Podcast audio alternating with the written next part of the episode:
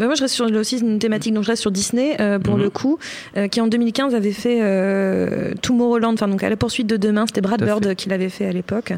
Et euh, pourquoi ce film-là? Parce que euh, là aussi, on prend une héroïne féminine euh, qui est aussi une férue de science. On reste sur euh, la thématique euh, héroïne férue de science, qui se retrouve embarquée dans un monde qu'elle ne maîtrise pas, qu'elle ne connaît pas, et qui va traverser des, des- une série d'épreuves pour euh, arriver à sauver l'humanité. euh, voilà, donc on, on- on reste dans un, un parcours euh, relativement similaire, sauf que je- pour le coup, je- je- je- ce film-là qui était un peu passé inaperçu, qui n'a pas du tout eu de succès, qui a même été voilà, ouais, complètement oublié. euh, Auquel nous avions consacré une émission à l'époque. Euh, oui, Tiens, mais, je tiens à le bah, dire, vous une des étiez bien premières émissions de nos ciné était consacrée à Tomorrowland. Vous étiez bien les seuls, hein, parce que le- les passés inaperçus aux États-Unis et en. France et, partout. France.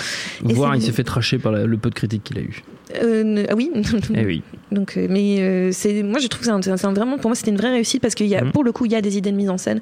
Pour le coup, on nous raconte une histoire et le personnage apprend de ce qu'elle traverse en fait. Et il y a même deux personnages féminins importants. Il y a, il y a cette jeune fille qu'on- dont on suit le parcours et un personnage de robot euh, incarné par une petite fille aussi qui euh, est Pas une voiture qui est. Ou genre Georges Clooney tombe amoureux d'une voiture qui a 6 ans ou un truc comme ça. Non, c'est pas ça l'histoire. Euh, Il y a Georges Clooney, il y mais a Georges Clooney, mais il tombe pas- tombe- Non, Non, voilà, il tombe amoureux d'une le petite prochain fille, va du Vernet. petite fille. Oui, mais en fait, il tombe Ouais. amoureux d'elle quand elle est quand, Quand il est petit lui aussi. un enfant. Quand lui est petit et après en grandissant, bon, elle c'est un robot donc elle grandit pas. Mm. Donc oui, on peut regarder un peu chelou au bout d'un moment, mais en même temps, il est tombé amoureux d'elle quand il était petit.